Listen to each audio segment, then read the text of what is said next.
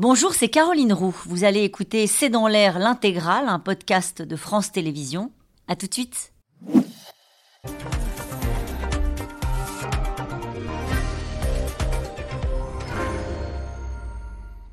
Bonsoir à toutes et à tous. Nous attendons vos questions SMS, Internet et réseaux sociaux pour alimenter notre discussion. Cette fois-ci, une nouvelle fois, devrait-on dire, la Chine a clairement affiché ses intentions. L'encerclement total de Taïwan. Dans un exercice militaire, parfois à balles réelles, qui a duré trois jours, Pékin s'est livré à une démonstration de force en déployant ses avions de chasse, ses navires de guerre et même, pour une première fois, son porte-avions. Washington, en réaction, a dépêché son destroyer USS Milius. Personne ne doute plus désormais de la volonté de Pékin euh, de mettre à genoux Taïwan et ses 23 millions d'habitants. Mais euh, qui viendrait réellement au secours de Taipei? Les Américains préparent-ils eux aussi à livrer bataille? Le sujet a-t-il été évoqué au cours de la visite d'Emmanuel Macron en Chine? Agression chinoise, Taïwan prête au combat C'est une question. Et c'est le titre de cette émission. Avec nous pour en parler ce soir, Frédéric Ancel, vous êtes euh, docteur en géopolitique, maître de conférence à Sciences Po Paris et à la Paris School of Business. Votre ouvrage, Les voies de la puissance, est publié chez Odile Jacob. Avec nous ce soir, Pierre Aski. Euh, vous êtes chroniqueur international à France Inter et à l'Obs. Vous rentrez de Chine. Le président Macron vous a d'ailleurs accordé un entretien dans l'avion du retour. Nous y reviendrons longuement ce soir. Grâce à vous, vous signez également un documentaire nous sommes Taïwan euh, en replay sur Arte. Avec nous ce soir, Nicole Bacharan, vous êtes politologue, historienne, spécialiste des États-Unis. Je rappelle votre dernier livre, La plus résistante de toutes, publié aux éditions Stock. Enfin, euh, le général Patrick Dutartre est avec nous ce soir. Vous êtes général de l'armée de l'air, de l'espace et ancien pilote de chasse. Bonsoir à tous les quatre. Merci de participer à ce C'est dans l'air en direct. Trois jours d'exercice militaire. Alors l'opération, elle a un nom, hein, s'appelle John's, John's World, c'est ça hein? Absolument. Absolument. Et au milieu de tout ça, des Américains qui déploient un, destroyer. Je me tourne vers vous, général. Euh, des exercices militaires à balles réelles, euh, un destroyer américain qui, qui est déployé dans la zone. C'est comme ça qu'en général, on arrive à un accident, non? Euh, pas tout à fait. Non? euh, effectivement, euh, non, l'exercice, il, il était, il était quasiment annoncé à partir du moment où euh, la présidente taïwanaise passait aux États-Unis voir des élus euh, américains. Vous savez que c'était une notion extrêmement touchy pour les, pour les, pour les, Taïwanais, pour les Chinois et, et bien sûr pour Taïwan. Euh, L'exercice majeur, ça avait été au mois d'août l'année Oui. dernière. Et cette année, en fait, il a duré trois jours. Il a été annoncé. Euh, il est peut-être moins, moins spectaculaire que celui d'août. Par contre, il y a des, des nouveautés, en fait. Euh, moi, j'en ai noté deux. Allez-y. Euh, la première, c'est cette notion d'encerclement. Euh, qui pourrait être une méthode d'action, si vous voulez, si un jour, euh, à mon avis, c'est pas demain, mais si après-demain euh, les, les Chinois voulaient envahir vraiment Taïwan, donc cette manœuvre de, de bloquer en fait quelque part l'île et peut-être de faire pression et peut-être aller près de débarquer. C'est-à-dire qu'on en a un peu plus appris sur la stratégie que souhaiteraient éventuellement déployer les, les Ça Chinois. pourrait être une stratégie. Ça pourrait être une stratégie. Et la seconde, c'est cette annonce sur les caméras, enfin sur les, les télévisions, à la télévision chinoise, de cette simulation de bombardement. Je ne sais pas si vous l'avez vu, avec ce qui était quand même assez choquant. Quand même, on voyait des, des- trajectoires qui tombaient sur l'île et qui faisaient, qui explosaient, notamment à Taipei ou, au sud euh, de l'île. Donc ça, c'est à ma connaissance, c'est nouveau. Je parle sous le contrôle des, grands sinologues. Mais ça, c'est le, le propre des experts, c'est que parce que ça a été annoncé, parce que ça a déjà eu lieu, pour vous, il y a quand même un côté, bon, c'est vrai, euh, euh, on l'a déjà vu, on a déjà assisté à ce genre d'exercice militaire. Pour nous, imaginez qu'un pays comme la Chine tire à balles réelles et- et fasse, en gros, une espèce d'énorme simulation euh, d'une invasion ou d'une offensive sur Taïwan. Euh, à chaque fois, ça reste saisissant en général. Vous avez raison, mais pour les Taïwanais, ça fait 70 ans que ça Voilà. dure, pas loin. Donc, euh, euh, non, et, et le fait de tirer à, ba- à balles réelles, si vous voulez, même nous, dans le temps, quand on fait des exercices communs, il y a certaines unités qui vont faire du, du tir à, à balles réelles, si vous voulez, mais sur, évidemment sur des champs de tir. Oui. Donc, sur des champs terrestres ou des champs maritimes, c'est une zone et vous tirez, a priori, des obus d'exercice. Là, on n'a pas vu d'ailleurs d'image de tir réel, hein, on a vu des simulations. Ouais. Donc, euh, je crois qu'il ne faut pas surenchérir là-dessus. Euh, c'est spectaculaire, mais ce n'est pas déterminant. Et en plus, il y a eu un certain nombre de, euh, de bateaux, je ne sais pas, une dizaine de bateaux, et puis euh, 70 avions. Ça aurait pu être plus. Donc, euh, c'est pas spectaculaire, Frédéric Ancel. En tout cas, alors. non, Ça, c'est parce que c'est un militaire qui est impressionnant. non, c'est impressionnant, mais effectivement, c'est pas aussi spectaculaire ou en tout cas aussi grave qu'on pourrait l'imaginer. Pourquoi? D'abord parce que les eaux territoriales taïwanaises n'ont pas été transgressées. Ça, c'est le premier point. Le deuxième point, pour l'instant, il n'y a pas de, euh, il n'y a pas de, de, de casus belli, c'est-à-dire qu'il euh, il n'y a pas aujourd'hui de blocus. il n'y en a même pas eu pendant d'ailleurs quelques jours. Le blocus n'était pas, n'était pas réel. L'île pouvait se ravitailler, pouvait s'approvisionner. Or, un blocus maritime, euh, c'est un casus belli. En vertu de l'article 51 de la Charte des Nations Unies, ça appelle, si vous voulez, une riposte. Hein. Pour l'instant, ce n'est pas encore le cas. Euh, enfin, trois, pour l'instant, je répète, jusqu'à présent en tout cas, les Chinois démontrent qu'ils ont la volonté de, mais la capacité, c'est autre chose. Parce que là, on parle de la Chine face à Taïwan seule.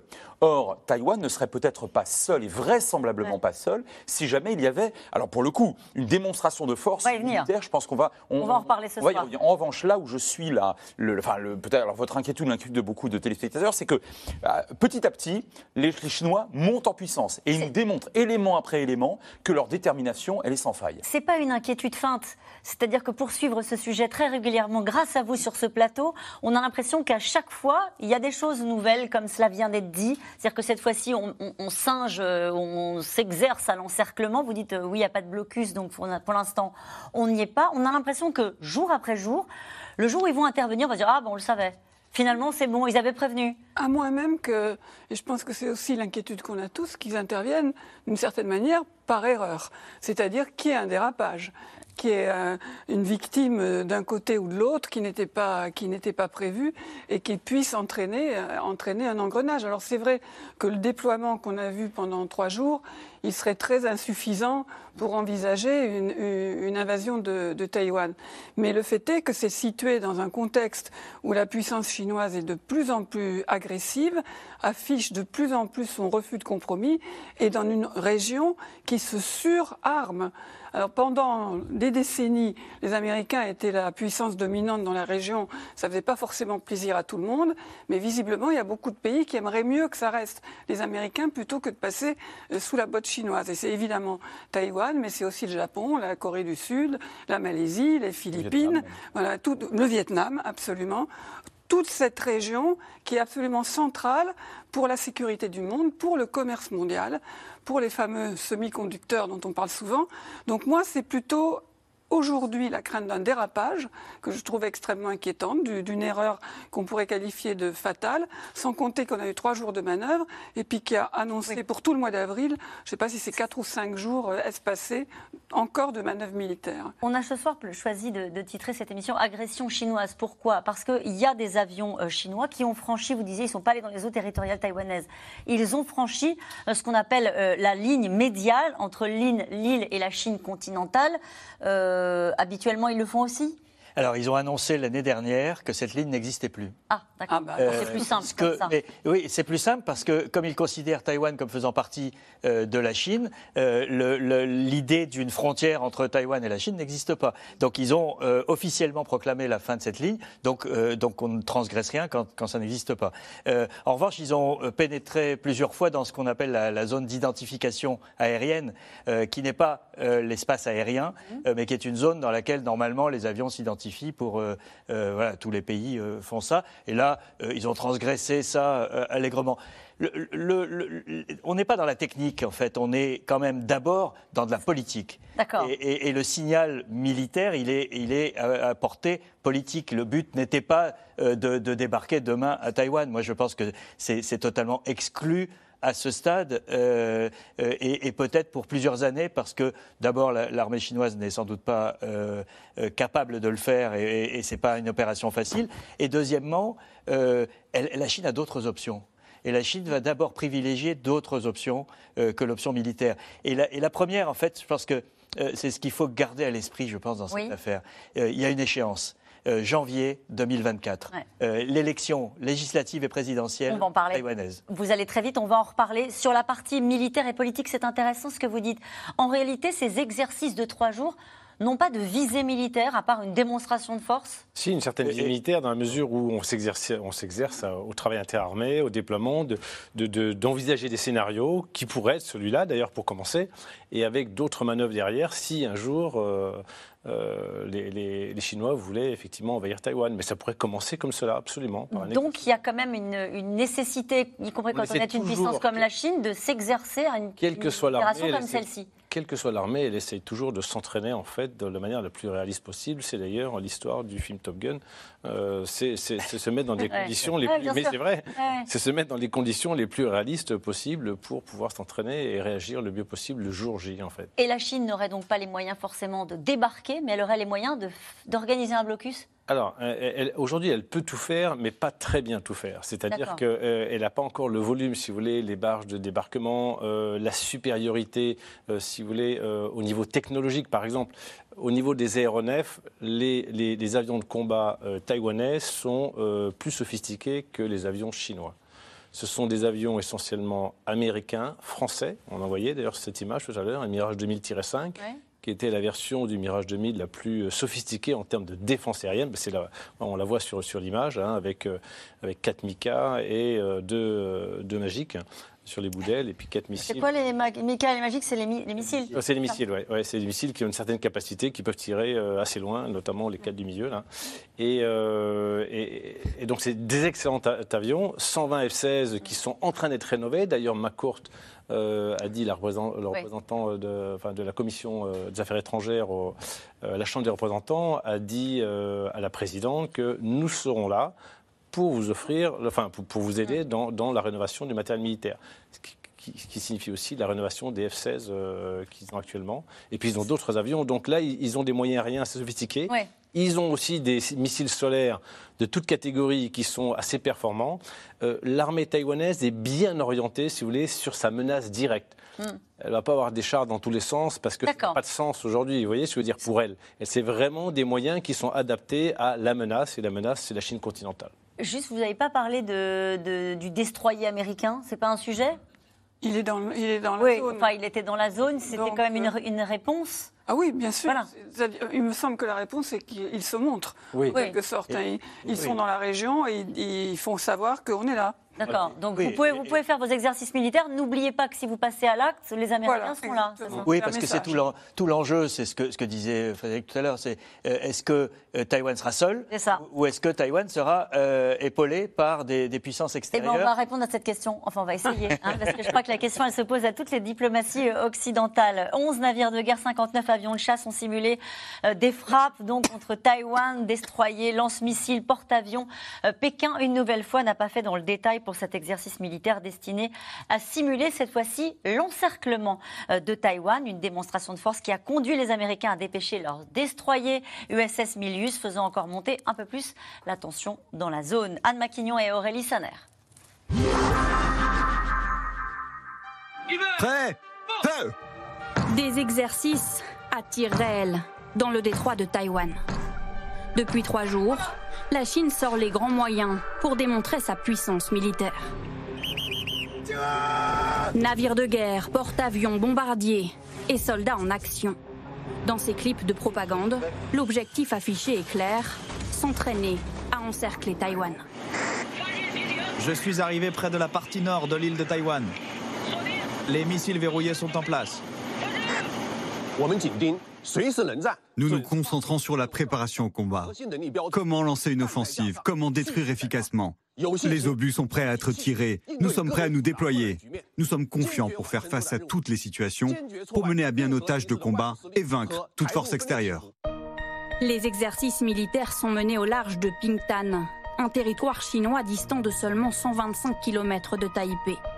Sur les 71 avions militaires repérés autour de l'île, 45 ont franchi la ligne médiane du détroit, faisant office de frontière. Pour Taïwan, il s'agit d'une atteinte claire à sa souveraineté territoriale. Ces dernières années, nous avons été confrontés à un expansionnisme autoritaire continu. La coopération avec les démocraties est devenue plus importante. Je tiens à réaffirmer que le peuple taïwanais aime la démocratie et recherche la paix.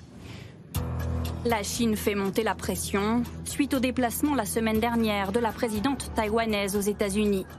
Pour Pékin, Taïwan fait partie du territoire national chinois et ne peut donc pas se rapprocher du grand rival américain. Cette démarche viole gravement le principe d'une seule Chine. Cela porte gravement atteinte à la souveraineté et à l'intégrité territoriale de la Chine et envoie un signal trompeur aux forces séparatistes indépendantistes de Taïwan. Les États-Unis appellent à la retenue et dans le même temps viennent au secours de Taïwan. Ce matin, le destroyer lance-missile américain Milius naviguait en mer de Chine méridionale. Washington ne cesse de le répéter, les États-Unis resteront du côté de Taïwan. Nous devons poursuivre les ventes d'armes à Taïwan et veiller à ce que ces armes arrivent dans les meilleurs délais. Notre objectif est que l'hypothèse d'une guerre ne se réalise jamais. Ce que nous enseigne l'histoire est que la meilleure façon d'y parvenir, c'est de fournir des armes pour permettre aux gens de se défendre. Les manœuvres militaires de la Chine effraient aussi certains de ses voisins, qui préfèrent à leur tour se tourner vers Washington. Les Philippines, ancien allié de Pékin, donnent désormais accès aux soldats américains à neuf bases militaires dans la région. Certaines sont proches de Taïwan, pas vraiment du goût de Pékin. Par intérêt personnel, les États-Unis renforcent continuellement leur déploiement militaire dans la région ce qui ne manquera pas d'aggraver la tension militaire et de mettre en péril la paix et la stabilité régionale. Les exercices militaires de la Chine sont désormais terminés, mais les autorités ont déjà annoncé de nouvelles dates. Prochaine démonstration militaire prévue dès demain. Effectivement. Euh, cette question de Christophe en Côte d'Armor, la seule question au sujet d'un futur affrontement entre Taïwan et la Chine est-elle de savoir quand cela aura lieu? Pas si, mais quand les Chinois, pardon. Les Chinois, parlent de 2027. On a eu un général américain qui a parlé de 2025. Mais c'est vrai que si on se réfère à la communication du Pentagone, généralement, ils disent que c'est une question de date, c'est pas une question de si. Est-ce que ça aura lieu? Non. Quand Donc ça, veut dire que les Américains aussi s'y préparent Oui. Absolument. Avec un renforcement de la présence militaire américaine dans la région, c'est vrai Oui, oui. Et, le renforcement des affaires de l'équipement militaire et de l'entraînement militaire de tous leurs alliés euh, dans la région, qui d'ailleurs, une partie de, comment dire, de la motivation du Japon, de la Corée du Sud pour renforcer leur équipement militaire, c'est qu'ils n'ont pas totalement confiance dans les Américains. C'est qu'ils ne sont pas complètement sûrs que le cas échéant, les Américains euh, interviendraient.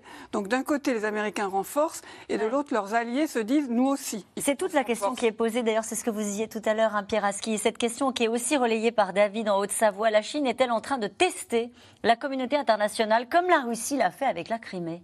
Alors, je ne pense pas que la, comparaison euh, soit, soit euh, très bonne parce que euh, les, problématiques sont, sont vraiment très différentes. En revanche, oui, tout le monde se teste dans cette affaire. les, Chinois testent effectivement la réaction des Taïwanais et la réaction euh, de, tous les acteurs de, la zone. Et, dans l'autre sens aussi, on, sait très bien que les Américains euh, tempèrent leur, euh, la gestion de la crise. les Américains et les Taïwanais ont géré la visite de Kevin McCarthy, le président de la Chambre. Au début, ils voulaient faire comme Nancy Pelosi, aller à Taipei. Et finalement, ils ont décidé qu'ils la verraient en Californie parce que c'était moins agressif vis-à-vis de la Chine. Donc il y a, un dosage où on voit bien euh, jusqu'où on ne peut pas aller trop loin. Euh, et ce qui explique aussi d'ailleurs que la réaction soit un cran inférieur à ce qui s'est passé l'année dernière. Les tirs de missiles, vous savez, quand vous êtes à, Taipei et vous avez un missile chinois qui vous passe au-dessus de la tête et mm. qui va se jeter à l'est de l'île, euh, et là d'ailleurs tombé en, mer du Japon, euh, c'est quand même euh, quelque chose d'assez stressant. ça ne s'est pas produit cette fois-ci, même s'il y a des, tirs réels. Donc on est dans, quelque chose qui est géré au millimètre parce qu'on est encore dans une phase politique. Et moi, je ne suis pas sûr que la guerre soit inévitable. et, je pense que personne ne, la veut parce que personne n'est sûr de la gagner. Enfin, il y en a un qui la veut. Hein. Il y en a un qui la veut. Non, non, il veut. il l'a dit au 20e congrès du Parti non, Non, il veut récupérer Taïwan. Oui, c'est pareil. Non, non. Ah. Eh non, parce que. On peut récupérer en parce douceur avec récupérer, des élections. Euh, leur but, c'est de véritablement récupérer un fruit mûr qui tombe entre leurs mains, et non pas forcément d'avoir à le conquérir. Parce que c'est intéressant, je pense, pour les gens qui nous regardent, d'imaginer que on a vu la carte passer rapidement, que c'est compliqué et que c'est même quasi impossible pour les, pour les Chinois euh, d'aller débarquer à Taïwan et d'emporter cette bataille-là Non, c'est n'est pas impossible, mais, c'est vrai que euh, Taïwan, vous savez, c'est 400 une île qui fait 400 km On la voit là, euh, de long, à peu près 200 km de large. Hein. Et puis surtout, il y, a un relief, c'est-à-dire que c'est un blocos blocos plantés en, pleine mer, comme ça, avec Taipei au nord, bien sûr, et des bases aériennes qui sont un peu tout autour, euh, de trois ports. Et donc, euh, le débarquement peut être envisagé quasiment que d'un seul côté, la, la, partie continentale. Et puis, bien sûr, les gens qui débarqueraient là seraient attendus. Euh, vous imaginez bien. Et il faut déjà qu'ils arrivent jusque-là. C'est-à-dire qu'il n'y a pas un bateau qui va s'approcher des côtes sans que les Taïwanais soient au courant. Il n'y a pas un avion qui va s'approcher sans qu'ils soient au courant. Mais effectivement, comme, le, comme dit Pierre très justement, c'est qu'on n'est pas à l'abri aussi de tirs de, de, de, de, de missiles sol-sol euh, bah, bah, qui, qui, attaquent une sorte de campagne de bombardement d'artillerie, si vous voulez, à longue portée. On n'est pas très loin quand même, hein, entre 120 et 150 km. C'est euh, techniquement faisable. Bien sûr, malheureusement, oui, c'est faisable. Mais aujourd'hui, on, on le sent pas vraiment tout de suite. Par contre, moi, vous voyez, même dans le, petit reportage que l'on vient de voir, ce qui m'a interpellé quand même, c'est la détermination et l'agressivité, si vous voulez, des, gens qui parlaient de, euh, enfin, des, militaires qui parlaient de leur opération. Et, et ça, j'ai pas toujours observé à ce point-là, quoi. C'est-à-dire dans la façon dont ils oui, oui, euh, c'est-à-dire qu'on sent effectivement qu'il y a une détermination et euh, une agressivité. On dit mais vous n'aurez pas le choix les gars, on va vous rentrer dedans, euh, soit vous venez, soit. Ça veut dire qu'à eux on leur demande de faire des exercices militaires, mais qu'ils sont vraiment prêts et qu'ils ont vraiment de Oui, et puis enfin pour ceux qui ont vécu en Chine, il semblerait que dans, dans le dans le mental en fait des, jeunes Chinois, c'est une évidence que Taïwan va, euh, va revenir. Je, vous reprenais tout à l'heure, et vous avez raison de revenir sur les élections, on va en parler dans un instant, sur ce qu'a dit Xi Jinping euh, lors du dernier congrès, du 20e congrès du parti, où les choses étaient parfaitement claires sur le sort de Taïwan. Oui, mais la, nuance, c'est qu'il dit euh, Taïwan va revenir à la Chine, c'est pas pourrait, c'est va revenir à la Chine.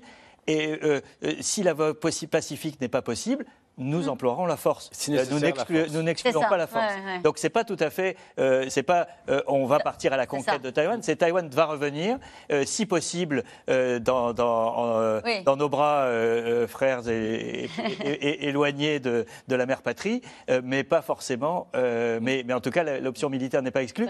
La semaine dernière, le quotidien du peuple employait cette formule, donc l'organe central du Parti communiste chinois. Taïwan, il disait, c'est le cœur du cœur de la politique chinoise. Ah, ça ressemble à l'Ukraine, pardon. Oui, oui, bien sûr, mais c'est des mots euh, que Poutine aurait pu employer, effectivement. Y compris, les, euh, mais y compris les vidéos.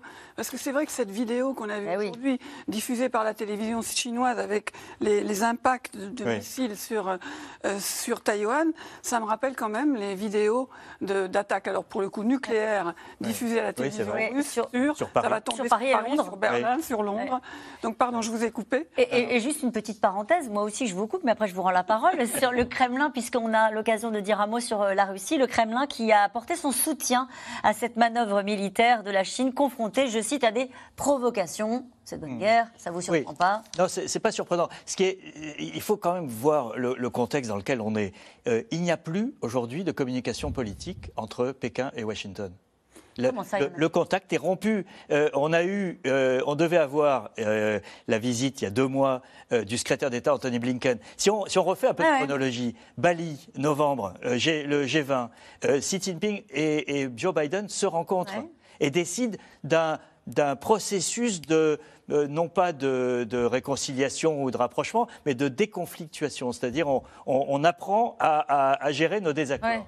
Et, une des étapes de ce, de ce processus devait être la visite de Blinken. Qu'est-ce qui s'est passé? Il y a eu la guerre des ballons. l'affaire du ballon. Et depuis cette visite annulée de Blinken, il n'y a plus de contact euh, politique. Il y, a des, il y, a évidemment des échanges, mais il n'y a plus de contact politique. Et c'est euh, quand même grave que les deux superpuissances de l'heure ne se parlent pas. Juste une question. Quand il n'y a plus de contact politique, est-ce qu'il reste des contacts militaires? Bien sûr. Il y a, oui, c'est ça qui peut être rassurant quand même. Mais, mais, mais justement, dans, la, discussion politique, moi, il y a une phrase que Xi Jinping a utilisée euh, à l'encontre de Van der Leyen, évoquant Taïwan, je vous la cite quiconque pense que la Chine va faire des concessions sur mm. Taïwan se berce d'illusions. Ça, c'est fort quand même, hein, dans un discours euh, face à face comme ça, euh, lorsqu'on évoque Taïwan. Euh, vraiment, il plus personne n'a de doute sur les intentions, c'est ça. Et il va même à détermination en privé face à tous ses interlocuteurs. Xi Jinping dit euh, quand on parle d'indépendance de Taïwan, on m'humilie personnellement. D'accord. Et qui est, une phrase forte parce que ce registre de l'humiliation, on le connaît, euh, il, est, fréquent, il n'est pas propre aux Chinois, on le retrouve dans, euh, plusieurs parties du monde, mais il, personnalise en plus euh, cette affaire. Et c'est ça qui est. Qui plus est, que hein. oui, oui, tout à fait. Et il a même dit dans, son, dans un de ses discours il y a 2-3 ans on ne peut pas passer de génération en génération la tâche de réunifier la, nation mm. avec Taïwan. c'est cette génération qui doit le faire, donc la sienne. Donc il s'est donné comme impératif de ne pas quitter pouvoir avant d'avoir euh, réalisé ça. Frédéric Ancel, qui qui viendra au secours euh, de Taïwan? Il est acquis que ça se fera en vous écoutant les uns les autres, soit par euh, la manière forte, c'est-à-dire une opération militaire, soit on va le voir peut-être par le biais des urnes, on va en parler dans un instant. Qui, si c'est la manière militaire, viendra au, secours de Taïwan? Les Américains, c'est sûr? Alors, c'est sûr, si on en croit euh, ce qu'a laissé entendre Joe Biden il y a un an, lors de sa tournée diplomatique réussie d'ailleurs hein, dans la région, où pour la première fois un président américain avait donné un coup de canif à la fameuse ambiguïté stratégique. Hein. On lui avait demandé très clairement si oui ou non les États-Unis interviendraient pour empêcher militairement euh, l'agression, une agression militaire de la Chine, et il avait répondu oui. Bon, ça, ça ne veut pas dire qu'il respectera sa parole. En tout cas, là, c'était un. Et d'ailleurs, les Chinois avaient été absolument furieux de, de cela. Ça, c'est le premier point. Le deuxième point, il y a quelques années de cela, aux Philippines, donc alliés des États-Unis dans la région, il y avait deux bases militaires, il y en a quatre maintenant. Le Japon a décidé ces dernières années, sur plusieurs étapes d'ailleurs, de se réarmer de manière extrêmement importante. C'est vrai aussi pour la Corée du Sud. Et je vous passe le Quad, c'est-à-dire l'alliance entre les États-Unis, l'Inde, dont je rappelle qu'elle est techniquement en guerre hein, avec la Chine, le Japon et maintenant l'Australie. Australie qui a acquis des matériels, et notamment des, sous-marins, au détriment d'ailleurs d'un contrat avec la France, on s'en souvient, auprès des États-Unis. Ça veut dire que même, jusque y compris au Vietnam, où on craint beaucoup plus la Chine que les États-Unis, dans la région, à peu près personne, et je vous passe d'ailleurs Singapour et d'autres États, personne euh, ne, souhaite l'expansion chinoise, dont Taïwan finalement ne serait que l'une des, des pièces euh, les, plus importantes. Vous iriez jusqu'à dire, Frédéric Cancel, que tous les pays que vous avez cités, vous avez parlé des Philippines qui viennent effectivement de se doter de nouvelles bases militaires, euh, tous ces pays-là se préparent à cette guerre-là, à ce moment-là militairement Alors en tout cas, ils se préparent militairement à se défendre au cas où ils étaient attaqués. Sauf que déjà en mer de Chine méridionale, que d'ailleurs les Vietnamiens appellent mer du Vietnam, hein, je dis ça comme ça, parce que les, représentations topologiques, on les connaît, mais enfin, il faut, quand même en tenir compte. Dans les deux archipels, les Spratleys et les Paracels, les Chinois, donc ces zones contestées au sud de la Chine euh, méridionale, donc on est vraiment au sud de, Taïwan, hein. on n'en parle pratiquement plus. Or, jour après jour, les Chinois euh, bétonnent, créent d'ailleurs artificiellement des, des îlots et en tout cas des archipels et en font des, euh, des, bases militaires, notamment euh, euh, aériennes. Et là, ce sont des eaux contestées par le sultanat de Brunei, par le Vietnam, par les Philippines. Autrement dit, tous ces pays sentent très concrètement, y compris le Japon, avec les îles Shenkaku, que la Chine est en pleine expansion d'une part à l'extérieur et à l'intérieur en pleine montée totalitaire. Est-ce que ça veut dire que ces pays-là, si Xi Jinping ou son successeur, mais imaginons que c'est lui, décide à un moment donné d'y aller militairement, est-ce que tous ces pays-là seront derrière Taïwan, aux côtés des Américains? En tout cas, c'est possible, et je pense que ce qui fera réfléchir les Chinois à deux fois.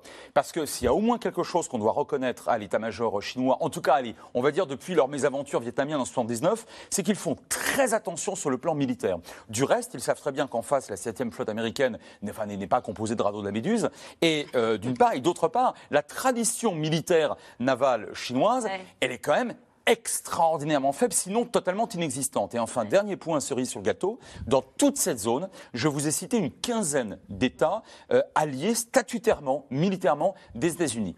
Il n'y en a aucun pour la Chine, sauf la Corée du Nord, mais qui est un cas euh, à part, qui est très puissant sur le plan balistique, mais a priori très faible sur le plan maritime. Ça, je pense que ça ne peut pas ne pas faire réfléchir Pékin. Ça pourrait les dissuader, en tout cas, peut-être pas les dissuader, mais les faire réfléchir. Je pense. Est-ce que, je peux apporter un, contrepoint ou une Allez, Vous avez le droit. Parce que euh, je pense que euh, l'Asie est plus complexe que ça. Euh, elle n'est pas uniquement faite de pays qui ont peur de la Chine. Elle est aussi faite de pays qui veulent bénéficier de la manne économique chinoise.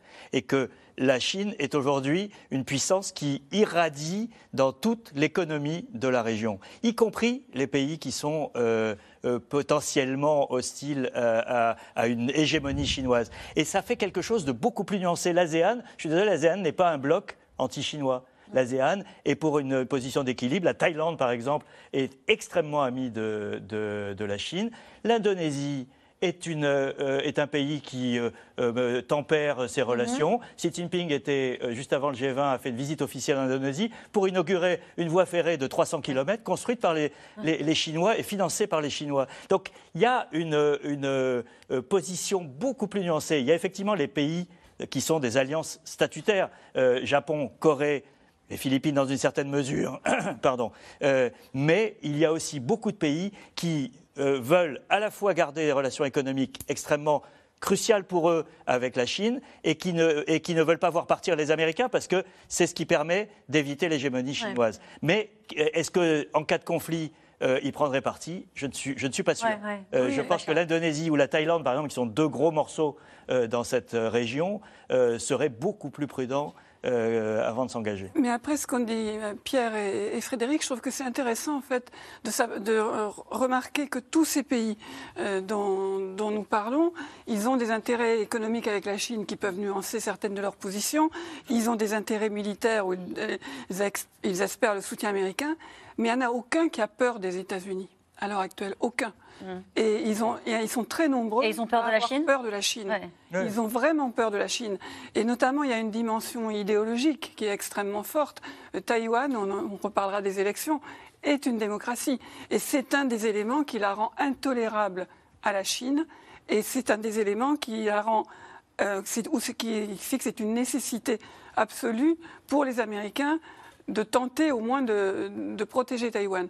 Parce que ce n'est pas juste le système politique, c'est que si, la Chine envahit Taïwan ou contrôle Taïwan, c'en est fait de la démocratie euh, taïwanaise, mais ça en est fait aussi euh, du contrôle du commerce, du contrôle de l'industrie, du contrôle de la stratégie militaire euh, dans la région. Et donc, le fait est que les États-Unis ne font plus peur à personne et ne sont pas un facteur de guerre en ce qui concerne Taïwan. Ce n'est pas une visite de Nancy Pelosi ou de la présidente taïwanaise qui devrait en soi faire grimper au rideau pardon, les, dirigeants chinois. Ce n'est pas militaire, c'est juste une manière pour les Américains de dire touchez pas à Taïwan, ce n'est pas une bonne idée.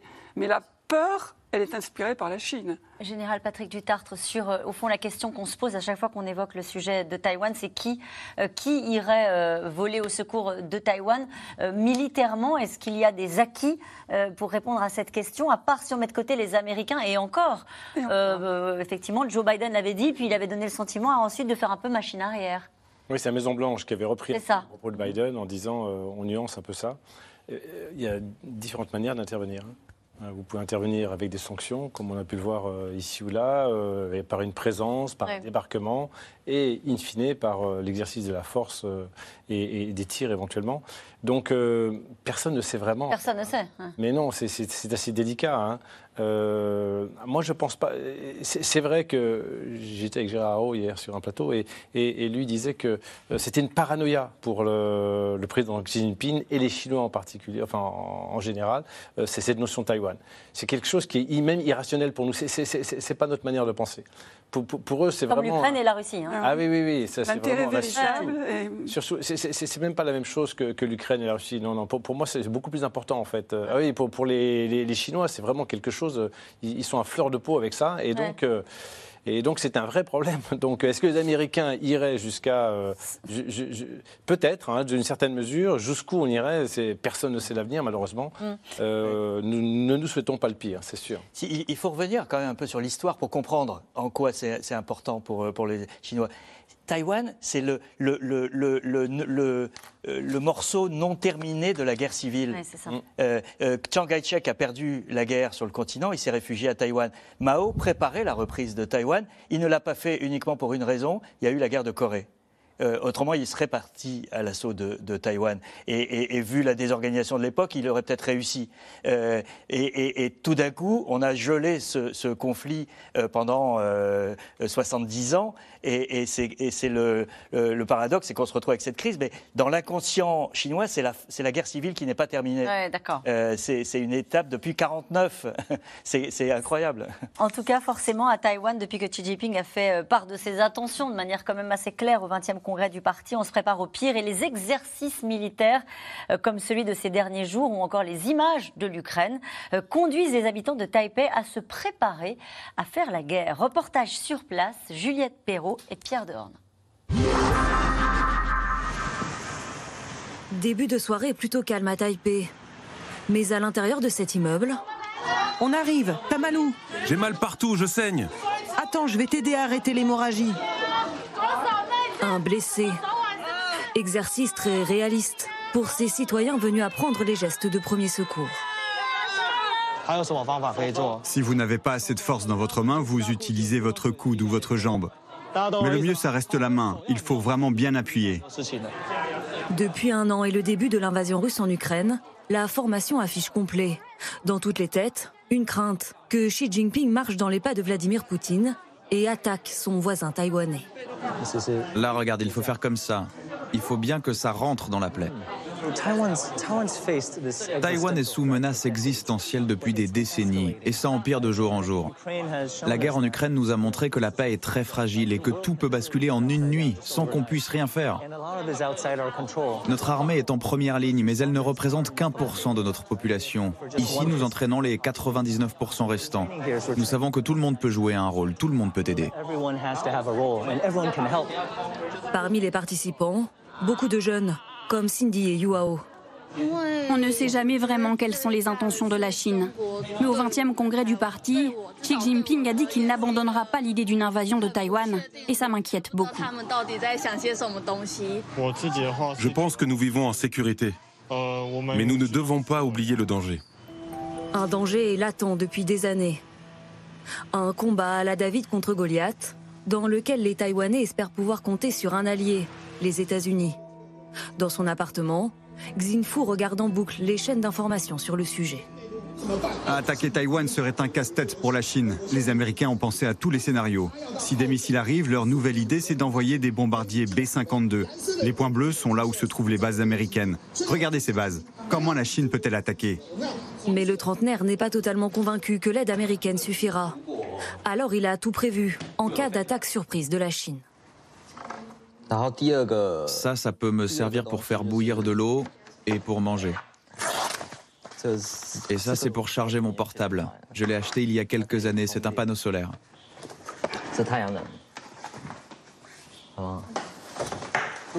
Si j'arrive à fuir, je prendrai aussi mon ordinateur, de l'argent, mon téléphone et c'est tout. Ensuite, je prendrai ma voiture et je partirai dans le village de mes parents, dans la montagne. Et il n'est pas le seul à douter de la résistance de Taïwan. Bonjour, monsieur le chef de quartier. Bonjour, venez entrer. Kuo Wangcheng est chef de quartier dans le nord de Taipei. En cas d'invasion, c'est lui qui a la responsabilité de mettre à l'abri les habitants. Votre maison, elle est dans cette allée-là. Oui, c'est ça. Et bien là, sous l'immeuble, c'est votre abri anti-aérien. Le problème, c'est qu'on ne s'entraîne jamais aux exercices d'évacuation. La plupart des Taïwanais, comme le gouvernement, disent avoir pris la menace au sérieux. Mais dans les faits, c'est différent. Si la guerre éclate, nous n'avons pas le budget pour avoir du matériel et pour nous défendre. Le ministère de la Défense a soi-disant publié des consignes pour les chefs de quartier, mais moi je n'ai jamais rien eu. Et comment je fais pour évacuer 6000 personnes? Le plus inquiétant, c'est que si une guerre éclate, nous ne savons pas vraiment à quoi ça peut ressembler. On ne voit ça que dans les films, dans les films de guerre. C'est terrifiant, donc bien sûr qu'on a peur. La peur et l'incertitude, avec comme seule perspective pour se protéger, ce parking. Tous les abris ont des critères stricts à remplir. Il doit y avoir plusieurs points d'entrée et de sortie.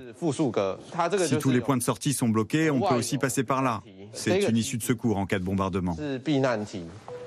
Une solution de secours bien dérisoire selon le chef de quartier. Pour lui comme pour beaucoup de Taïwanais, la question n'est plus de savoir si la Chine va attaquer l'île, mais quand. Et surtout, y aura-t-il alors vraiment quelqu'un pour s'opposer au tout-puissant Xi Jinping?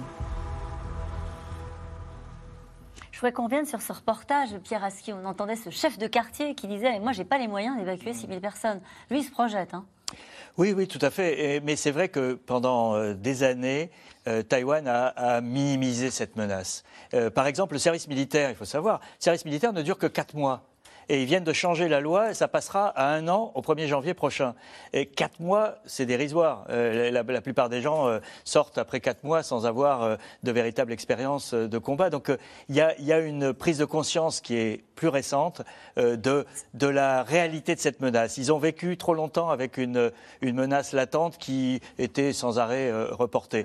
Et, aujourd'hui, il y, a, il y a deux choses. Il y a l'armée qui se structure véritablement, et il y a ce, qu'on a vu dans le, dans le reportage, c'est-à-dire la, la, tentative d'organiser une défense territoriale avec l'Ukraine comme modèle. Euh, et, il y a une référence permanente à l'Ukraine, et, il y a en particulier un homme d'affaires, euh, Robert Sao, on en a déjà parlé, euh, mais qui est, qui est, très intéressant parce que c'est le numéro 2 des semi-conducteurs, qui, qui a mis 100 millions de dollars sur la table pour former un million de personnes à, ses premiers soins, à ses premiers secours, euh, et il organise, il finance des stages de formation à faire des garrots euh, pour des blessures de guerre, etc. Pierre Aski, juste euh, une question encore avec vous. Quand il y a des exercices militaires comme il vient de, puisque ça s'est terminé aujourd'hui, trois jours d'exercices militaires avec tout ce qu'on a expliqué depuis le début de l'émission, comment est-ce qu'on vit tout ça à Taïwan? Ils sont habitués en se disant bon cette fois-ci on n'a pas eu droit au tir de missiles.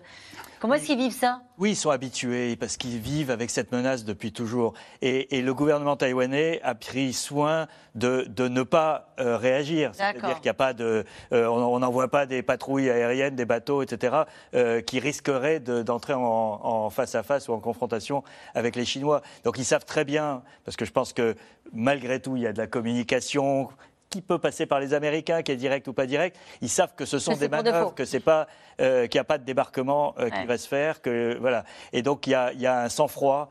Euh, à la fois de la part des autorités et d'une très grande partie de la population qui est, euh, euh, qui est certainement tendue, mais pas inquiète. J'ai une question. Il y a également des échanges commerciaux quotidiens. Oui, en fait. bien sûr. Il y a des liaisons aériennes. Enfin, je veux dire, J'ai une question pour vous, général. Taïwan a-t-elle les moyens militaires et humains de se défendre? Aujourd'hui, oui. D'accord. Demain, je ne suis pas sûr. Ça, ça va dépendre de, de, de, l'évolution des, des, des, armées chinoises. Mais aujourd'hui, notamment en moyens aériens, euh, ils ont parmi les, meilleurs avions, hein, euh, les Mirage 2000 français, euh, une cinquantaine, et puis 120 F-16 dernière, enfin, rénovés en fait. Et puis ils ont leur propre avion de combat, donc notamment en termes d'aviation, ils ont quasiment une supériorité technologique. Ils ont des radars et puis ils sont à la défensive. Donc, mais ça dit, par contre, ils ont beaucoup moins de bases aériennes, bien sûr.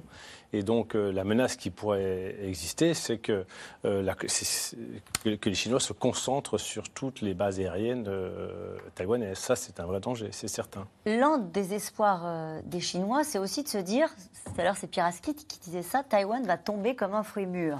les Chinois misent aussi sur les élections pour, euh, à un moment donné, euh, faire bouger les lignes euh, et, et, que, au fond, Taïwan revienne dans le giron chinois C'est possible ou pas Les élections qui sont bientôt? Alors, le fruit, avant d'être mûr, risque d'être très amer. C'est-à-dire qu'il y a une ah. question, et avant de vous répondre, une question à laquelle on n'a pas encore, enfin, qu'on n'a pas encore posée. Qu'est-ce qui se passera pour Xi Jinping et le Parti communiste chinois si une intervention militaire a lieu et qu'elle échoue?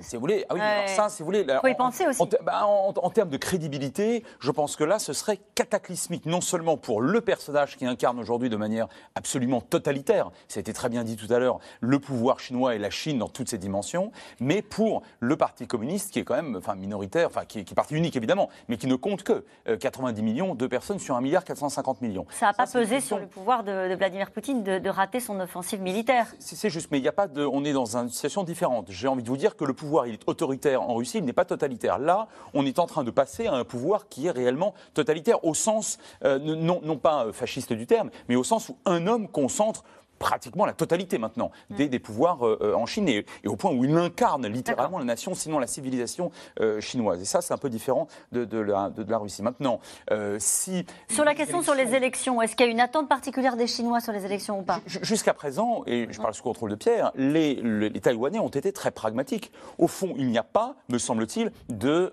provocation, ni sur le plan politique, ni sur le plan militaire. Je parle d'ailleurs de provocation entre guillemets, ils auraient bien le droit, après tout, mmh. de proclamer leur indépendance, mais ils ne le font pas. C'est quand même très intéressant. Mais je pense qu'effectivement, les Chinois, d'un point de vue militaire en tout cas, ne feront rien avant les prochaines élections. Et si le parti indépendantiste euh, n'est pas, euh, ne, triomphe pas et ne proclame pas l'indépendance, je pense d'ailleurs qu'ils ne le feront pas, euh, ça, ça ôtera, si vous voulez, l'un des, une, des, une des raisons, un des motifs pour la Chine de, tenter l'aventure militaire.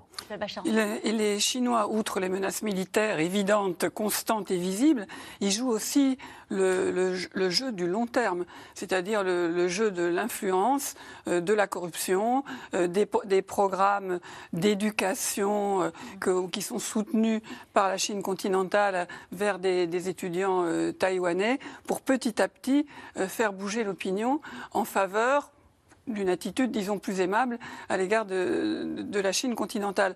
Ça portera certainement pas ses fruits, ou pas suffisamment en tout cas, aux prochaines élections. Mais d'une certaine manière, ils considèrent qu'ils ont du temps devant eux. Et si cette fameuse théorie du fruit mûr, ça ne va pas mûrir de sitôt, mais euh, je veux dire, les, manœuvres d'intimidation, d'influence, de corruption, elles sont très présentes. Pierre Aski sur les élections? Alors, euh, vous avez, euh, parallèlement à la visite de Tsai Ing-wen, la présidente, aux États-Unis, il y a eu une autre visite dont on a beaucoup moins parlé. C'est le prédécesseur de, de Mme Tsai Ing-wen, euh, Ma Ying-jeou, qui est président du Kuomintang. Qui était c'est quoi le Kuomintang? C'est le parti de Chiang Kai-shek, donc le perdant de la guerre civile de 49, qui a instauré une dictature à Taïwan et qui est aujourd'hui le principal parti d'opposition, favorable à des relations proche avec la Chine.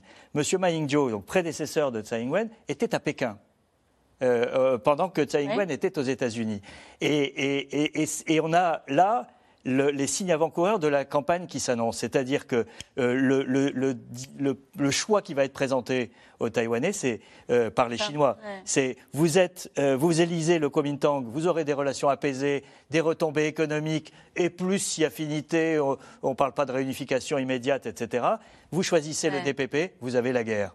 Et c'est ça le, toute la, campagne d'intoxication, de désinformation, de déstabilisation qui va euh, aller jusqu'à janvier, elle va être autour de ce thème-là. Le seul problème, c'est que euh, euh, en, 2020, c'était la, réélection de Madame Tsai Ing-wen. Et elle était donnée perdante dans les sondages. Mm. Et il y a eu la répression à Hong Kong. Et là, il y a eu un retournement euh, immédiat et elle a été élue avec une majorité absolue euh, euh, formidable. Et, là, on a l'impression que, la Chine se trompe à chaque fois. C'est-à-dire que ces manœuvres qui sont une démonstration de puissance, ils sont perçus par les Taïwanais comme une agression, une, agression et comme le, signe avant-coureur de, ce qui se passera.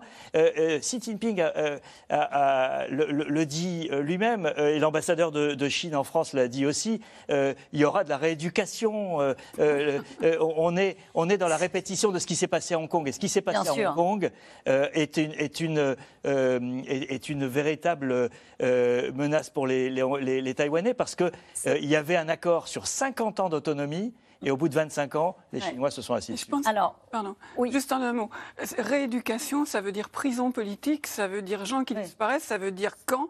Et n'oublions pas que le Parlement français, il y a un peu plus d'un an, a adopté une résolution constatant que le, génocide des Ouïghours était bien un génocide, une population majoritairement pardon, enfermée dans des camps et qui disparaît dans des conditions totalement... Sujet dont il n'a pas été question lors de la visite d'Emmanuel Macron. nous allons parler maintenant, mais vous y reviendrez dans un instant parce que l'exercice militaire chinois, vous me direz si c'est un lien ou pas, en tout cas a débuté au lendemain du départ d'Emmanuel Macron et de la présidente de la Commission européenne. Le président avait pris soin d'éviter le sujet de Taïwan pour insister sur sa priorité, euh, tenter de faire fléchir Xi Jinping sur son soutien euh, à la Russie.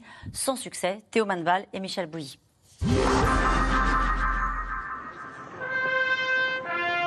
Trois jours de visite d'État et de longues heures passées côte à côte. Emmanuel Macron et Xi Jinping sans cravate pour une cérémonie du thé en tête-à-tête vendredi. Au total, six heures d'entretien, deux dîners, privilège rarement accordé à d'autres chefs d'État. Merci beaucoup, Monsieur le Président. Emmanuel Macron était venu avec un espoir que Xi Jinping adresse un message clair à son allié Vladimir Poutine. L'agression russe en Ukraine a porté un coup à cette stabilité elle a mis fin à des décennies de paix en Europe. Et je sais pouvoir compter sur vous pour euh, ramener la Russie à la raison et tout le monde à la table des négociations. Mais la réponse de son hôte s'est limitée à des généralités. Jamais dans ses discours, Xi Jinping ne mentionnera la Russie. La Chine est prête à travailler avec la France pour exhorter la communauté internationale à faire preuve de retenue rationnelle et à éviter d'aggraver la situation, afin d'empêcher qu'elle ne devienne incontrôlable. L'Élysée espérait une réponse à l'envoi par Moscou d'armes nucléaires en Biélorussie. Non-respect d'une promesse faite à la Chine il y a quelques semaines, mais là non plus, Moscou n'est jamais nommément cité. Nous devons respecter strictement notre engagement solennel à ne pas utiliser d'armes nucléaires et à ne pas recourir à la guerre nucléaire. Emmanuel Macron revient donc bredouille. Il avait pourtant donné des gages de bonne volonté au président chinois, promettant de ne pas se mêler de ses affaires, notamment sur Taïwan. Je ne suis ni Taïwan, ni les États-Unis d'Amérique. En bon stoïcien, je ne peux m'occuper que de ce qui dépend de moi. Et quand finalement il ne peut plus ne pas en parler, le chef de l'État se démarque de son allié américain. La pire des choses serait de penser que nous, Européens, devrions être suivistes sur ce sujet et nous adapter au rythme américain et à une surréaction chinoise. Notre priorité n'est pas de nous adapter à l'agenda des autres dans toutes les régions du monde. Unité affichée en Ukraine, mais pas à Taïwan. Une fissure dans le camp occidental qui ne passe pas inaperçue en Russie. Moscou s'amuse même des tentatives françaises de peser sur le discours de Pékin, présomptueux pour le Kremlin. La Chine est un pays très sérieux, très important, avec ses propres positions formées de manière souveraine. Ce n'est pas le genre de pays à changer de position rapidement sous une influence extérieure. Façon de rappeler aussi que la position chinoise reste pour l'heure au rapprochement avec Moscou. Il y a trois semaines, c'est à Vladimir Poutine que Xi Jinping faisait l'honneur d'une visite au Kremlin tapis rouge et signature d'un nouveau projet de gazoduc notamment. La Chine est devenue le premier pays importateur de pétrole russe et nous sommes prêts à augmenter nos livraisons ininterrompues pour les besoins de l'économie chinoise. Je suis sûr que nos efforts conjoints vont rendre les relations russo-chinoises de plus en plus fortes. Contrat énergétique à plusieurs dizaines de milliards de dollars dans l'avion le ramenant de Pékin ce week-end, Emmanuel Macron a eu cette phrase. L'Ukraine est-elle une priorité de la diplomatie chinoise? Peut-être pas. Une diplomatie chinoise ardemment courtisée. Après les dirigeants espagnols et français ces dernières semaines, c'est demain au tour de Lula, le président brésilien, de venir rencontrer Xi Jinping à Pékin. Alors nous allons revenir avec vous euh, sur ce déplacement. D'abord cette question, Macron a-t-il abordé la question de Taïwan avec Xi Jinping? C'est, Xi Jinping qui a abordé la question de Taïwan avec Macron. Euh, c'est, l'inverse. C'est-à-dire que euh, chacun, vous savez, on est dans des, situations extrêmement paradoxales. lorsque le président français et la présidente de la Commission vont à, Pékin, ils ont en tête Ukraine, Europe. Hum. Et ils ont en face d'eux un homme qui n'a qu'une seule obsession, les États-Unis et Taïwan.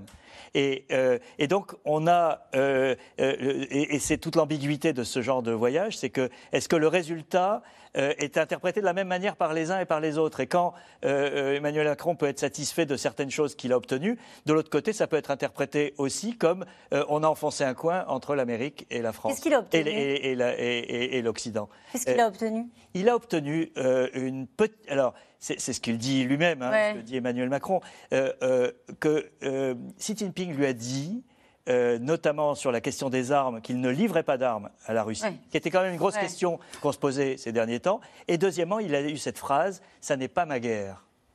Et ça n'est pas ma guerre, on peut l'interpréter de plein de façons, mais moi je l'interprète comme étant le fait que la Chine, grande puissance Hum. égoïste qui, défend ses intérêts. Elle n'a pas envie de couler avec la Russie. Et, d'une certaine manière, ça peut l'arranger même que la Russie soit affaiblie et que Poutine ne soit pas euh, l'alter ego qu'il a eu pendant 20 euh, ans, euh, mais qu'il soit un un vassal.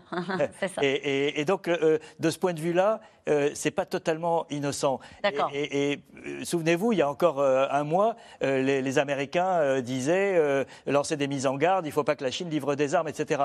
Ce que dit Xi Jinping aujourd'hui, c'est qu'il ne le fait pas. Oui. Ça ne veut pas dire qu'il ne le Bon. fera pas demain. Mais en tout cas, il ne le fait pas. Et, et- et ça ferait quand même toute la différence dans cette guerre si la Chine, demain, euh, s'alignait sur la, sur la Russie en livrant des armes. Nicole Bacharan. Et on a entendu d'ailleurs Xi Jinping évoquer la question du nucléaire comme étant sa seule, désormais, sa seule ligne rouge vis-à-vis de, de la Russie. Et c'est vrai que sa déclaration ou sa confidence à Emmanuel Macron sur euh, je ne livrerai pas d'armes à la Russie, en ce qui me concerne, je pense Il que n'a ça. pas employé le futur. hein, Voilà, je oui. ne livre pas. Je ne Ouais, c'est livre ça. pas. Mais je pense qu'il ne faut pas perdre de vue dans ce voyage qu'à l'échelle européenne et même à l'échelle internationale, malheureusement, et je, je le déplore, Emmanuel Macron est extraordinairement démonétisé, si j'ose dire. Il n'a pas du tout la confiance de l'Europe de l'Est, il ne parle pas pour l'Europe, il souhaite une Europe forte, indépendante. On le souhaite tous, mais il n'est pas celui qui pourrait, euh, l'imposer. Il a téléphoné à Joe Biden avant, le voyage. Il y a eu un échange dont le résultat était de la part des Américains, OK, bon, allez-y, essayez, essayez en gros de ne pas faire trop de dégâts. C'est aussi, aussi simple que ça. Et du côté chinois, je ne vois pas qu'ils aient fait la plus petite concession à Emmanuel Macron. Par contre, le prix pour la France, moi, je le trouve très cher. Il y a eu des contrats signés, ce qui veut dire business as usual. Hein, vous serez puni. qui ne fait pas de Vous n'êtes pas surprise, Nicole Non, Qui ne fait pas de Je- business avec la Chine aujourd'hui On peut faire du business avec la Chine sans un grand voyage officiel, avec toutes ces images qui sont qui servent à la propagande chinoise. Enfin, cette cérémonie du thé et ce, ce bain de foule au milieu d'étudiants chinois euh, triés sur le volet par le Parti euh, communiste chinois, Euh, sans compter, vous disiez, les, les Chinois ont eu l'élégance d'attendre que l'avion soit parti. Oui. On peut dire aussi que c'est le fait que ça soit concomitant et c'est pas une grosse surprise, c'est une manière de dire bon, de toute façon. euh, Mais est-ce que c'est très Macron, différent quand. Olaf Scholz y va sans la présidente de la Commission européenne ou quand Lula, puisque Lula, le président du Brésil, va y aller Il y a non, toujours ça n'est cette. pas différent. Je suis d'accord Ouais. avec vous, ça n'est pas différent. Et c'est une manière de dire à la Chine, euh, on se démarque des Américains sans en avoir les moyens, parce que euh, la sécurité de l'Europe, elle dépend, et on peut le regretter, des États-Unis, des États-Unis qui ne sont pas forcément fiables, mais en tout cas, Xi Jinping projette l'image d'une Europe divisée. Frédéric Ancel, sur ce que vient de dire Oui. Nicole Bacharan et peut-être sur les confidences qu'a obtenues euh, euh, Pierre Aski, sur ce qu'il dit sur Taïwan. Au fond, euh, on sent, on- pas de suivisme vis-à-vis des Américains et puis on, se- on- on ne se sent pas concerné. La grande différence entre l'Allemagne et la France, c'est que l'Allemagne ne- ne- n'assume pas un rôle de grande puissance globale dans le monde. Elle ne l'assume plus depuis 1945. Autrement dit, Scholz, lui, il ne convie pas M. Macron ni Mme van der Leyen euh, à Pékin parce qu'il fait du business et de toute façon, c'est alors pour le coup as usual. Et les Allemands n'en font qu'à leur tête à ce niveau-là, d'ailleurs, entre parenthèses. Ça, c'est le premier point. Deuxième point, M. Macron, lui, décide, et je pense que de ce point de vue-là, il y a un vrai bien fondé, que l'Europe doit être une Europe puissance, sans laquelle, effectivement, ni face à Xi Jinping, ni face à d'autres présidents, que ce soit Poutine ou, Biden, on aura suffisamment d'autonomie. Sauf que nous sommes absolument seuls en Europe à penser ça aujourd'hui. Seuls. Je dis bien seuls. C'est-à-dire qu'il y a aujourd'hui un peu moins de 30 États de l'Union européenne et les Français sont les seuls sur cette position. Et moi, je pense que y aller avec ces discours-là, tout en faisant effectivement du business, ça correspondait de toute façon à un échec assuré. Parce que je pense qu'effectivement, euh, il y a eu là manifestement un échec, puisque les Chinois n'allaient pas faire de gestes. Pourquoi? Parce que la France seule n'a pas la puissance de modifier Elle n'était pas seule, avec, il était avec Ursula von der mais, Leyen. atten- mais attention, l'Union européenne est, une, est, est à vocation économique, commerciale, normative. Ouais. Or, la France, là, ne vient pas seulement avec des patrons, mais vient encore une fois avec son statut réaffirmé de grande puissance. Et entre parenthèses, de grande puissance qui a des intérêts tout à fait importants dans l'Indo-Pacifique. Juste pourquoi vous, vous dites la France est absolument seule sur... Plus personne en Europe ne veut de l'Europe puissance. Ah, On veut le la protection Ah, non, de l'OTAN et des Américains, ça, on déjà- veut regarder vers, euh, vers la Chine. C'était déjà le cas avant euh, l'agression russe en Ukraine, mais alors là, pour le coup, aujourd'hui, la quasi-totalité de- des Européens sont rivés sur, euh, sur, sur Washington, et en tout cas dans l'OTAN. Et nous revenons maintenant à vos je questions. voudrais réagir à ça. Alors allez-y, vous réagissez, mais après on lancera les questions. Allez-y. Une seconde, c'est que c'est qu'il n'y a pas d'autre alternative pour, le, pour la France et pour l'Europe, si vous voulez, d'avoir une autonomie stratégique. Ah, moi, je le crois. Sur tous les Ah, plans. Ah, moi, je le Sur pense. tous les plans. C'est la grande je leçon pense. du Covid, c'est la grande leçon de la guerre en Ukraine, c'est la grande leçon de la crise avec Taïwan, c'est qu'on est notre C'est pour ça que autonomie je et on a les moyens de notre politique. C'est une question de volonté. Et avec une compatibilité bien sûr avec l'OTAN et avec les Américains. Mais Donc il a eu raison d'aller défendre cette ligne-là, car c'est la seule à vos yeux. dialogue et de poser des jalons. Euh, de toute manière, vous savez, même si c'est un sujet extrêmement sensible, Taïwan, pour les Chinois, les Chinois n'aiment pas la guerre. Les Chinois sont des commerçants. Mm. C'est vrai, ils ont cette expansion économique, mais ils n'aiment pas la guerre. Ils ont rarement fait la guerre euh, en dehors de chez eux. Hein. Et nous revenons maintenant à vos questions. Comment les Taïwanais sont-ils perçus par les citoyens chinois, Piraski ils sont perçus comme des, des frères égarés, comme euh, euh, des, euh, des, Chinois qui ont été intoxiqués par la propagande occidentale et par les séparatistes du, du, DPP, etc. Donc on, est dans un malentendu total parce que quand vous êtes à Taïwan, vous avez des gens qui sont au contraire des citoyens conscients d'un pays démocratique et, et, et qui ont conquis leur démocratie contre une dictature qui n'est pas celle du Parti communiste, qui est celle du Kuomintang. Il y a une identité taïwanaise qui s'est forgée dans cette lutte sur des décennies. Euh, ils se sont sortis tout seuls de leur dictature. Il n'y a pas eu des tanks américains pour les, en sortir. Et, donc ils sont aujourd'hui dans, un pays qui est euh, hyper respectueux, par exemple, des minorités. Euh, la présidente a, a, présenté ses excuses aux aborigènes qui ont été massacrés pendant des décennies. C'est le premier pays d'Asie à avoir reconnu le mariage pour tous, euh, Taïwan. Mais c'est, ils, sont un peu l'antithèse. Et ça, c'est pas du tout compris et perçu euh, par, euh, Et c'est devenu une puissance économique?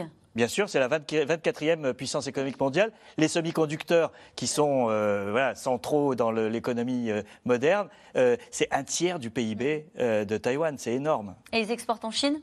Alors, ils ont des échanges énormes avec la Chine qu'ils essayent de réduire aujourd'hui. Euh, et il y a des centaines de milliers de Taïwanais qui travaillent en Chine. Euh, le, Foxconn, le sous-traitant d'Apple, dont on connaît qu'il y a un million de salariés, un million de salariés il y a eu des grèves, en Chine, voilà, euh, c'est une entreprise taïwanaise. Macron est-il aveugle face à l'impérialisme chinois, Frédéric Ancel? Alors, je, aveugle, je ne le crois pas. Je ne pense pas qu'il y ait de véritable naïveté d'Emmanuel Macron vis-à-vis de la Chine. Je pense qu'il y a une volonté, effectivement, ça a été ça a été très bien mhm. dit par le général Duterte, et je soutiens encore une fois le bien fondé de cette, de cette politique-là, euh, pro-européenne. C'est-à-dire qu'il y ait une voix de l'Europe, mais en tant que puissance, et pas seulement en tant que puissance économique, hein, donc puissance euh, globale. Mais je pense que de ce point de vue-là, euh, il y a peut-être eu, je ne sais pas, naïveté à penser que la Chine allait faire de véritables gestes, soit sur Taïwan, dont il a été très bien dit que c'était l'obsession aujourd'hui euh, chinoise, soit même sur le soutien relatif chinois à, l'Ukraine. De ce point de vue-là, je, pense que ça ne pouvait pas être renforcé. Mais il le savait avant d'y aller. Il le savait forcément. Alors, alors ça, je ne le sais pas. Ah, Pieraski, il le savait, il n'imaginait pas que Xi Jinping allait lui dire oui, tu as raison, Emmanuel. Oui, il, le savait d'autant plus que, euh, Emmanuel Macron reconnaît lui-même que l'heure n'est pas à négociation en Ukraine. On est, on est dans la phase militaire. Et donc, euh, euh, son calcul, il est à plus long terme. Et, il y a une deuxième chose dans son calcul qui, dont on n'a pas parlé, c'est qu'il ne veut pas aussi que l'Europe soit dépendante de, de l'agenda politique américain. Imaginez que l'année prochaine, Donald Trump soit réélu ou De Santis, un, autre Trump soit réélu, soit élu, euh, euh, vous avez tout d'un coup euh, une Amérique repoussoire et non pas une Amérique protectrice comme elle l'est aujourd'hui, et, ça change toute l'équation européenne et mondiale. Bah regardez cette question justement d'Isabelle. si un républicain est élu en 2024 aux États-Unis, quelles seraient les conséquences sur la situation à Taïwan? Sur la situation à Taïwan, ça changerait peut-être pas beaucoup, parce que c'est un domaine où, à l'heure actuelle, en tout cas, démocrates et républicains sont d'accord pour soutenir qu'on peut appeler l'autonomie de Taïwan et éventuellement y mettre le prix en, armes et voire en, engagement. Mais sur, sur la situation de l'Europe et de l'Ukraine, ça pourrait effectivement être dramatique. Y a-t-il des porte-avions américains déployés en mer de Chine? Oui, on a, pas en mer de Chine, mais euh, dans, le Pacifique, oui. Et qui sont, euh, ben, ils pilotent, en fait, ils viennent en fonction de. C'est pour ça qu'un destroyer sur 2000 km de, de, mer, c'est pas, euh, pas exagéré en fait. Hein. Juste juste vous rappeler ce que, c'est qu'un destroyer, parce que depuis le début on parle de destroyer comme si on savait ce que c'était, alors que non. en fait, un destroyer, c'est un bâtiment qui fait près 150 mètres de long, 300 euh, personnes, si vous voulez, euh, et qui est multimission. en envoyant un, voyant, en un là, mm. qui, qui, qui, qui, peut, si vous voulez, envoyer des missiles contre les avions, des missiles contre les bateaux et contre les sous-marins. Est-ce qu'il y a des bâtiments français euh, dans cette région-là Très peu, très peu. Très peu, Non, non, il y a un, peu dans l'océan Indien, on sait pas trop où il est. C'est pas notre, notre terrain de jeu habituel Non, c'est quand même hein pas euh, notre un peu plus dans le Pacifique. C'est ça. Euh, du côté de Tahiti. L'élection d'un nouveau président taïwanais pro-chinois l'an prochain changerait-elle la donne Oui, oui, forcément. Euh, et, c'est tout le calcul de Pékin aujourd'hui. Euh, et c'est pour ça que, l'invasion militaire n'est pas à l'ordre du jour, parce qu'ils espèrent encore euh, ça. Mais c'est clair que, si le candidat du Kuomintang, donc le parti de Chiang Kai-shek, qui n'a pas encore été choisi d'ailleurs par le Kuomintang, donc on ne sait pas encore qui c'est, alors que le DPP, le parti au pouvoir, c'est le vice-président qui va se présenter, parce que la présidente ne peut pas se représenter après deux mandats. Si, si, le Kuomintang arrive au pouvoir, ça change la donne, parce que ce sont des gens qui sont favorables au dialogue euh, avec Pékin euh, et qui sont même en partie favorables à une réunification euh, par étapes ou à terme. Quels sont les pays qui pourraient soutenir la Chine en cas d'invasion de Taïwan? Vous nous avez dit tout à l'heure la Corée du Nord. Oui, enfin la Corée du Nord. Enfin, sur, sur, le plan naval, c'est pas c'est pas très sérieux. La, Russie est empêtrée en Ukraine et la flotte russe ne fait pas de miracle en mer Noire, me semble-t-il, depuis un an. C'est le moins qu'on puisse dire quand même. La Chine a-t-elle des visées expansionnistes au-delà de Taïwan? c'est alors euh, économique, oui, militaire, non. Oui. Euh, euh, il y, a un sujet intéressant qui est, c'est comme comme à l'époque de la réunification allemande, on disait toujours y penser, jamais en parler. Et il y a un sujet sur lequel les Chinois ne, ne parlent pas, mais y pensent, c'est Vladivostok. Vladivostok ah. appartenait autrefois à, à l'empire Qing. Et les Chinois l'appellent par un nom chinois. Et, c'est quelque chose qui euh, euh, euh, est, un non-dit dans les relations entre la Russie et la Chine. c'est ça, c'est un sujet qui n'est pas évoqué avec son ami. Ils ne vont pas envoyer leur armée conquérir Vladivostok, mais si par miracle, il y avait des circonstances de d'élitement du pouvoir russe et, un éclatement de, de, la Fédération de Russie telle qu'elle existe, on ne peut pas exclure que que, l'histoire euh, se, se, réconcilie. il y a déjà plus davantage de Chinois aujourd'hui en Sibérie orientale que de Russes. Allez, une dernière question. Comment l'Inde voit-elle cette situation? Comment peut-elle réagir? L'Inde, je le répète, hein, sur la question du Cachemire, est techniquement en guerre avec la Chine. Et je rappelle qu'en 2005, l'Inde avait signé un accord de coopération militaire nucléaire avec les États-Unis. Merci à vous tous. C'est la fin de cette émission qui sera rediffusée ce soir à 23h55. Et nous on se retrouve demain en direct dès 17h30 pour C'est dans l'air l'invité et C'est dans l'air. Et je vous souhaite une très belle soirée.